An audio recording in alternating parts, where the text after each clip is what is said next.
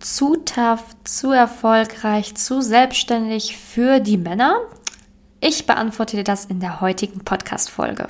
Herzlich willkommen zu einer neuen Folge von dem Podcast Liebe auf allen Ebenen von Simone Janiga. Keiner hat Liebe in der Schule oder im Studium je gelernt. Daher ist Liebe für viele Menschen ein Mysterium und mit vielen falschen Denkweisen behaftet. Viele Frauen denken, Liebe sei Zufall, pures Glück oder Liebe würde einfach so nebenher passieren. Nachdem Simone Janiga sich ihr Liebesglück selbst erschaffen hat, hat sie es sich zur Lebensaufgabe gemacht, anderen Frauen zu zeigen, wie sie sich das Liebesglück selbst erschaffen können. Denn Liebe ist kein Zufall.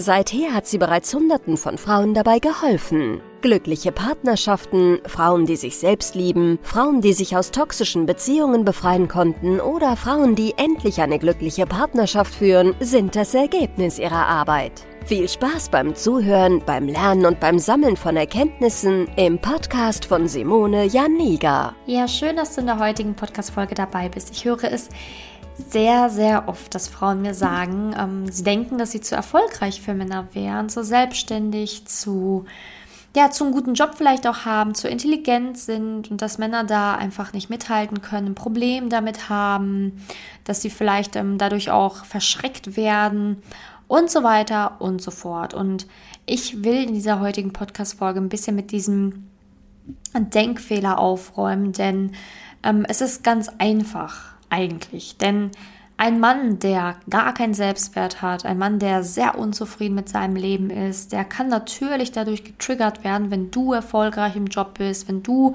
gerne über deinen Job berichtest, wenn du total in deinem Job aufgehst, total selbstständig und selbstbewusst ist. Das kann natürlich sein, dass er sich dann getriggert fühlt, weil er das halt eben alles nicht hat und sich dann vielleicht minderwertig fühlt und ja, dadurch dann vielleicht auch gar nicht mit dir zusammen sein möchte. Aber genauso wäre es ja auch, wenn dir zum Beispiel ein Mann das Gefühl gibt, dass er gefühlt alles weiß und du nichts. Ne? Also ähm, es muss ja irgendwie schon auf Augenhöhe sein, beziehungsweise beide müssen sich schon irgendwie so auf Augenhöhe begegnen und miteinander auch ähm, richtig erwachsen umgehen und sich wertschätzen, damit überhaupt eine Beziehung entstehen kann. Also natürlich gibt es diese Männer, die damit nicht klarkommen, weil sie selber sich minderwertig fühlen oder halt unzufrieden sind. So, Punkt 1. Aber es gibt ganz, ganz, ganz, ganz, ganz viele Männer, die ebenfalls zufrieden mit ihrem Leben sind, die selbstbewusst sind, die auch einen guten Job haben, mit denen du dich eigentlich gut unterhalten kannst und die trotzdem anscheinend irgendwie ein Problem damit haben, dass du erfolgreich bist oder dass du eben einen guten Job hast. Und jetzt fragst du dich, okay, was ist denn mit diesen Männern, die jetzt eigentlich erfolgreich sind oder die eigentlich einen guten Job haben, mit denen ich mich eigentlich unterhalten kann und jetzt die keine Minderwertigkeitskomplexe anscheinend haben. So erstmal auf den ersten Blick gesehen. Und jetzt gibt es zwei, zwei verschiedene Kategorien. Also A ist, oder A kann sein, dass ähm, du einfach viel zu viel von deinem Job erzählst, viel zu viel dich einfach nur über den Job definierst. Ähm, das erlebe ich ganz häufig tatsächlich bei erfolgreichen Frauen, dass sie sich ja gefühlt nur über ihren Job definieren können, dass sie gar nicht wissen, wer bin ich eigentlich im Privatleben. Ne? Also was habe ich eigentlich in meinem Privatleben zu bieten? Wer bin ich eigentlich als Frau?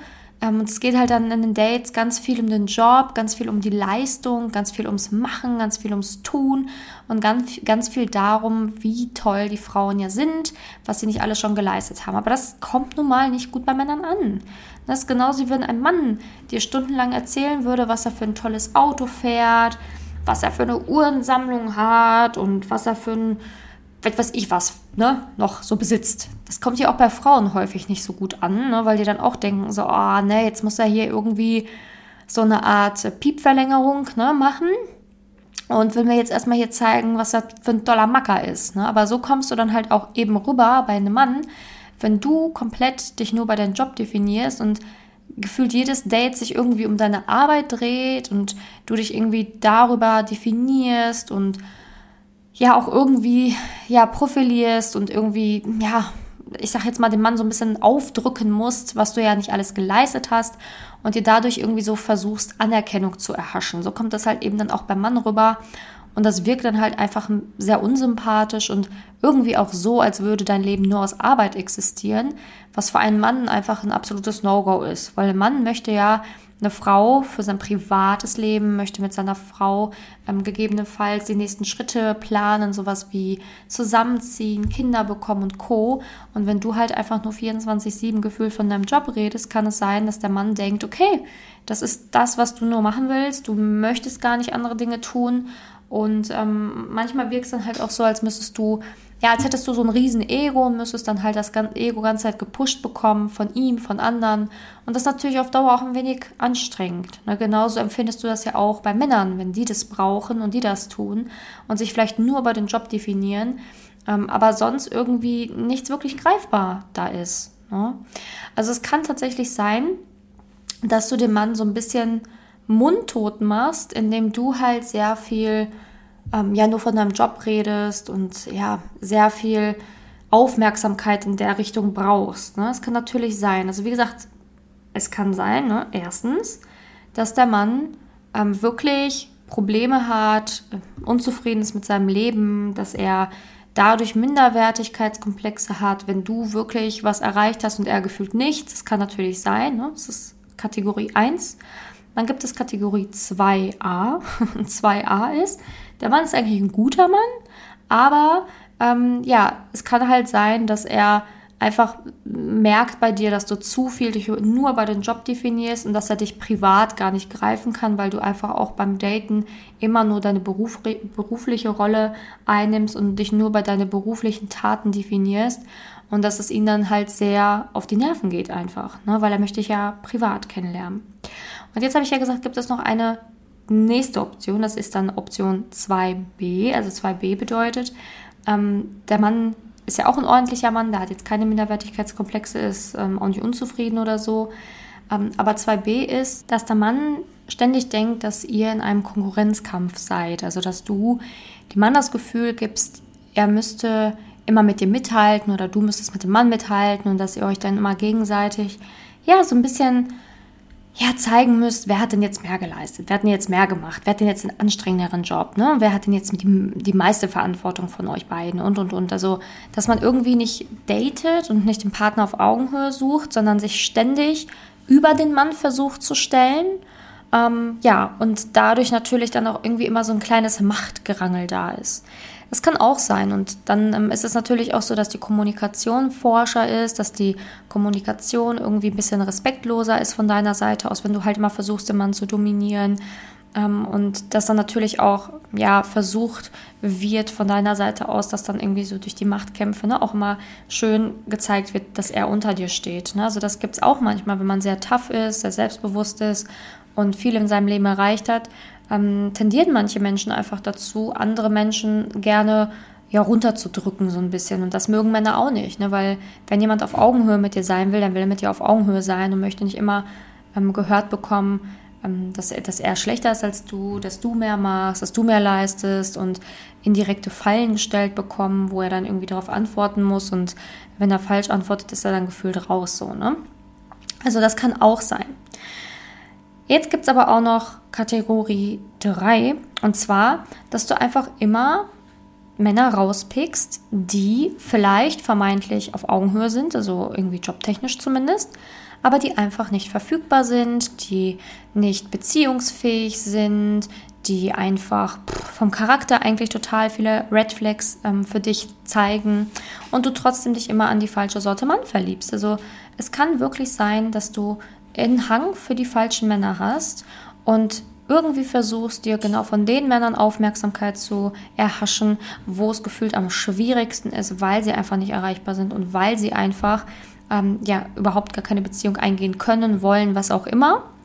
Und da wird dann natürlich dein Kampfgeist besonders getriggert, ne? weil du bist ja eh schon auf der Arbeit eine Frau, die versucht immer über ihre Grenzen zu gehen. Ne? Ich schaffe alles, ich kann alles, ich muss mich hier durchkämpfen. Ne? Ähm, und das zeigt sich dann auch in der Liebe. Dann suchst du dir nämlich den schwierigsten Brocken aus und da möchtest du dann dir selbst beweisen, deinem Ego beweisen, dass du diesen Mann haben kannst.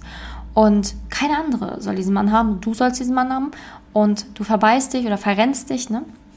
Dann in Beziehungen oder in Geschichten, die dir eigentlich gar nicht gut tun.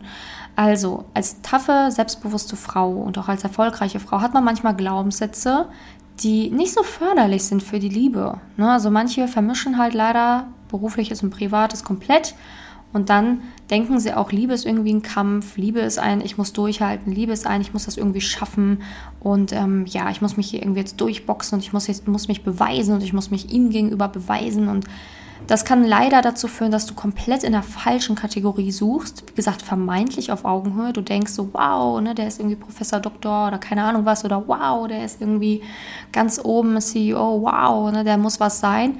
Ähm, oder der hat seine eigene Praxis mit x Mitarbeitern. Der ist es, der ist auf Augenhöhe.